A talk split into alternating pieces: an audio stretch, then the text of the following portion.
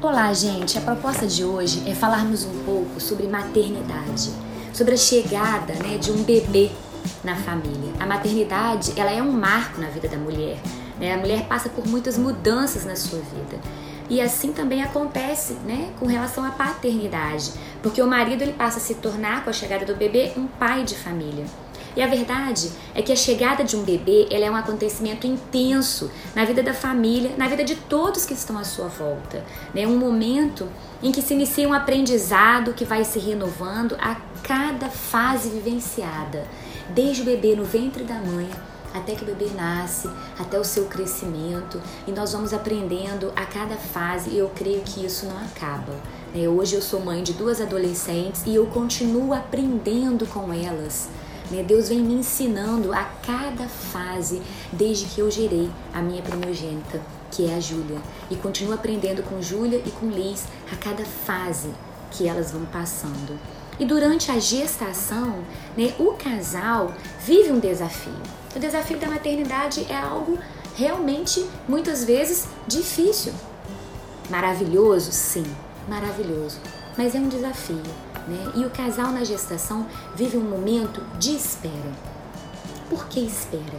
Porque durante a gestação eles vão estar enfrentando momentos de adaptação às mudanças. Por exemplo, a mulher ela tem que se adaptar às mudanças do seu corpo. Preocupações com esse novo membro da família. Preparação do enxoval, do quarto do bebê, né, de tudo que precisa ser comprado, adquirido ou até mesmo ganhado, porque muitas vezes não se tem recursos financeiros para comprar aquilo que o bebê precisa. Né? Você começa a vivenciar uma nova fase agora de oração pelo filho, ainda no ventre. Né? Precisamos orar pela bênção do Senhor sobre os nossos filhos. Conversas, planos entre o casal durante a espera do tão chegado, do tão sonhado bebê. No momento então que esse bebê né, está para chegar, as preocupações e as, os afazeres do casal vão mudar. E quando ele chega, novos horários surgem. É necessária uma adaptação a essa nova rotina. A mamãe vai precisar de muita calma né, e ajuda, até para estabelecer essa comunicação com o bebê. Eles vão se conhecendo com o passar dos dias. O papai também vai precisar de uma atenção, de muita calma, para entender que agora sua relação com a mãe mudou. Tem um terceiro aí, tem um bebê no meio. Né? Questões né, ligadas à amamentação, ao resguardo, ao estado psíquico da, da, dessa gestante, agora mãe, né, podem surgir. É necessário ter muita atenção quanto a isso. Não podemos subestimar, nós temos que estar atentos, porque a mãe ela pode ter, por exemplo, uma depressão pós-parto, algo que vai precisar e exigir cuidados para essa mãe. Preocupações com o futuro do bebê agora fazem parte da vida desse casal. É de fundamental importância que o pai e a mãe estejam preparados e cientes de todas essas mudanças. Muitas vezes a gente fala da maternidade, né? É, só com glamour, né? Muito romantizado, né? Como se não houvesse problemas. Mas não é bem assim. Né? A maternidade é sim um desafio, porque é um novo aprendizado para a mãe, é algo novo. Principalmente no primeiro filho, ela não conhece, ela não sabe como é. Ela tem incertezas, ela tem medo, ela tem insegurança. Se vai conseguir amamentar, se não vai. Se o filho vai nascer sadio, se não vai. Se o filho tiver febre, o que, que ela faz? Tudo é novo para o casal. É maravilhoso, é uma tarefa nobre a de ser mãe, a de ser pai, mas tem sim as suas dificuldades e precisamos estar preparados e cientes de todas essas mudanças e dificuldades que podem surgir na maternidade, né? E que também é, estejamos como casal acessível, né? Para receber ajuda Muitas vezes, pai e mãe se fecham em casa com o bebê, inexperientes, e não recebem, não se abrem para receber uma ajuda necessária. E aqui eu estou falando de ajuda, né? Eu não estou falando de todas as pessoas que né, virem para dar uma opinião para o casal de como tem que criar o filho, de como tem que fazer, de como tem que botar para arrotar, de como tem que colocar para dormir. E a gente que é mãe, a gente sabe que é assim que acontece, não é verdade? Mas é fundamental que o casal tenha de forma acessível e disponível uma rede de apoio a quem eles possam recorrer. Muitas vezes nós precisaremos de ajuda, de alguém que estenda a mão, de alguém que aconselhe, de alguém que nos dê é, uma folga para uma noite de sono, de alguém que ore conosco, de alguém que nos, nos fortaleça na fé. No entanto, os pais têm a sua parte a fazer, né? Que é o quê? Que é cuidar desta herança que são os filhos e que Deus nos dá nas nossas mãos para nós criarmos, para nós cuidarmos. Hoje, ser pai e mãe é um desafio e nós estamos aprendendo continuamente a vencer cada um desses desafios. E Deus tem para nós um projeto de família. E é o que eu quero falar aqui. Deus tem um projeto de família para você. E tem quatro pontos que eu vou aqui agora conversar com vocês. Primeiro, pais que encontram tempo para orar por seus filhos. O projeto de família que Deus tem para você e que pode ser bem sucedido. Primeiramente, precisa ter pais que encontrem tempo para orar por seus filhos. Nós estamos numa guerra espiritual contra a família. Nós precisamos lutar também esta guerra com armas espirituais. Atualmente a família tem sido banalizada, a sociedade vive um relativismo, os princípios absolutos da palavra de Deus têm sido negociados, moral, ética, a palavra não tem mais valor. E nós, que temos uma cosmovisão cristã, nós precisamos lutar para educar os nossos filhos no temor do Senhor. E a oração, a intercessão é a nossa maior arma. Segundo ponto: pais que não desistam de seus filhos. Precisamos persistir em oração. Pode ser difícil. Nossos filhos podem se encontrar numa situação em que a gente olhe e não veja luz no fim do túnel, e não veja solução, e não vislumbre uma solução para a questão que os nossos filhos estão inseridos. Mas nós não podemos desistir deles. A, de, a, a desistência não é uma opção para pais que estão na dependência de Deus para cuidar da herança que Deus a eles confiou. E certamente nós vamos passar por lutas como pais. Nossos filhos passarão por lutas. Nossos filhos vão errar, assim como nós também erramos. Mas não desistam, pai e mãe, não desistam de seus filhos. Não importa o problema, apenas ore, ame o seu filho e lute por ele. Terceiro ponto: pais que consagrem seus filhos a Deus.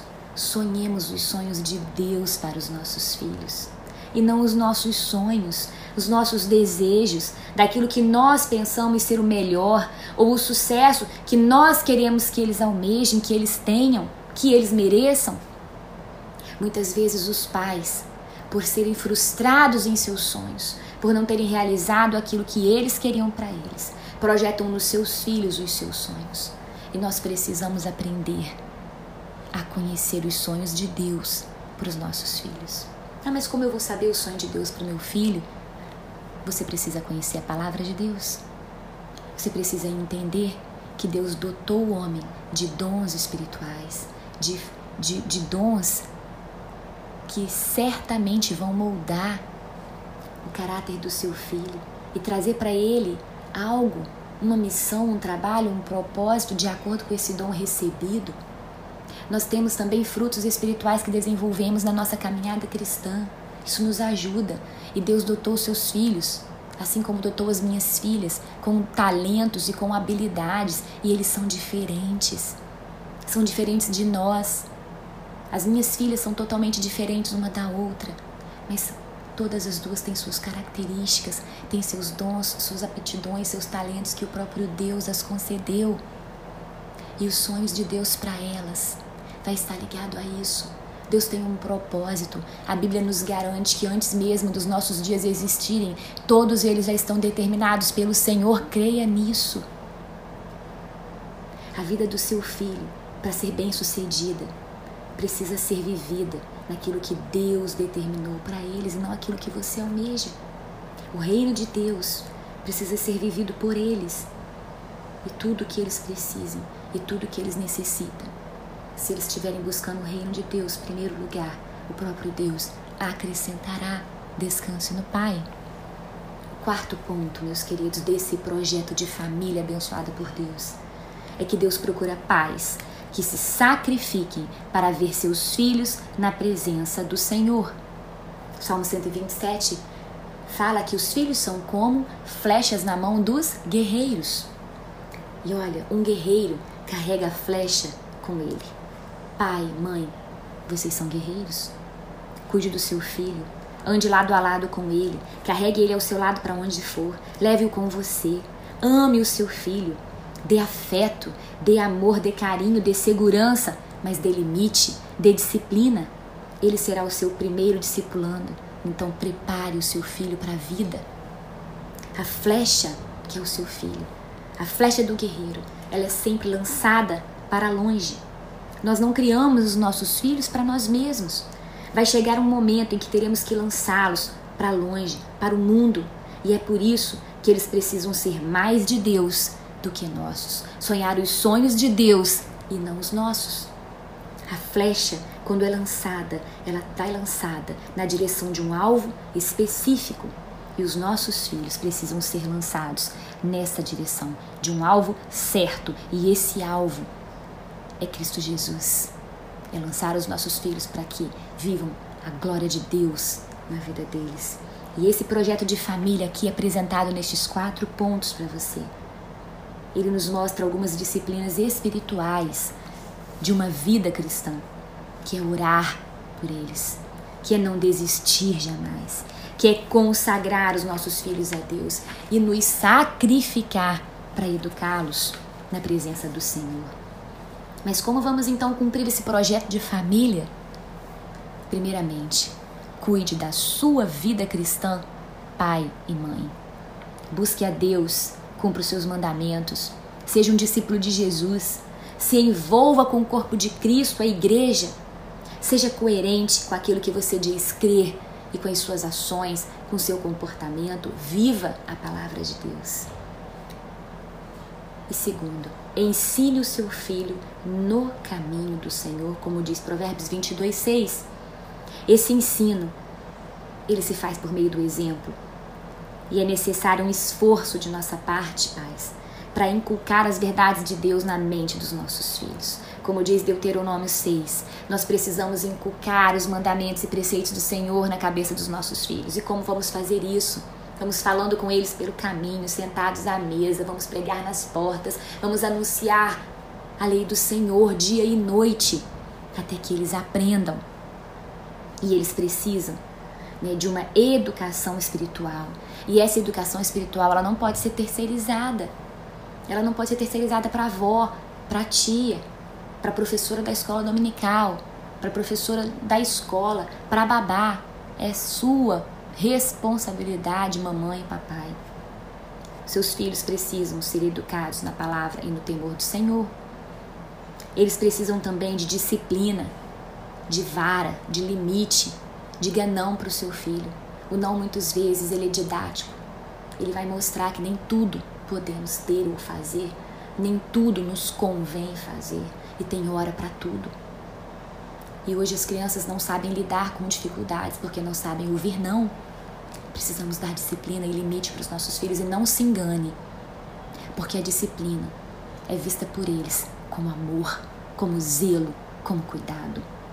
E não se esqueça também nós, pais, somos o exemplo de nossos filhos e eles estão todo o tempo vendo e observando as nossas ações e os nossos comportamentos. Fácil não é. A tarefa é árdua, mas a tarefa é nobre se cumprirmos essa tarefa na dependência do Senhor. E eu quero te dizer: o poder de Deus se aperfeiçoa na nossa fraqueza. É diante de Deus, é na força dele que nós vamos conseguir educar os nossos filhos no caminho certo, no caminho do Senhor, para que eles escolham passar pela porta estreita que conduz à salvação. E eu deixo para finalizar esta mensagem uma frase da Alexandra Guerra que diz o seguinte: Educar é relacionar-se. Relacionar requer tempo, energia, paciência, negação de si mesmo. E por outro lado, produz caráter, alegria, equilíbrio, saúde e felicidade. as crianças não vão fazer necessariamente aquilo que nos ouve falar repetidas vezes, mas sim aquilo que nos veem fazendo. Que Deus tenha misericórdia de nós, pais e mães. Que nos ajude nesta tarefa de educar os nossos filhos para que eles cresçam com Jesus e sejam servos fiéis sabedores de que tem uma missão para cumprir nesta terra enquanto Jesus não volta para buscar a sua igreja. Essa é minha oração por mim e por você nesta hora. E se você ainda não segue o nosso canal, vá lá, clica, segue, compartilhe com seus amigos, né? Compartilhe esse podcast com seus amigos e vamos caminhar juntos, né? Conhecendo o nosso Deus dia a dia. Um grande abraço.